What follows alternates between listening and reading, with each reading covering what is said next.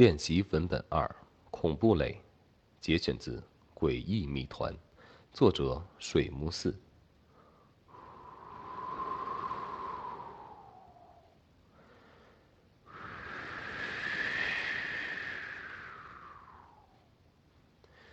一阵强烈的风刮起，紧闭着的窗户间隙处，由于强风的冲击，吱吱的作响。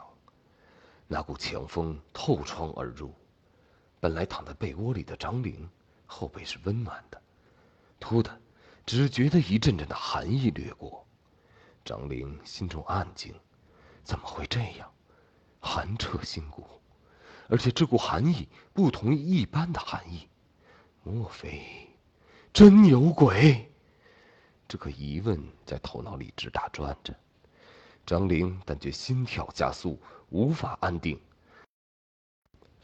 张玲感觉心跳加速，无法安定，总是觉得有什么东西进入了宿舍内，可是自己却又不能确定，只好闭着眼睛，忐忑不安的等着入眠。须臾。一切全都恢复平静之中，张玲的心跳恢复正常。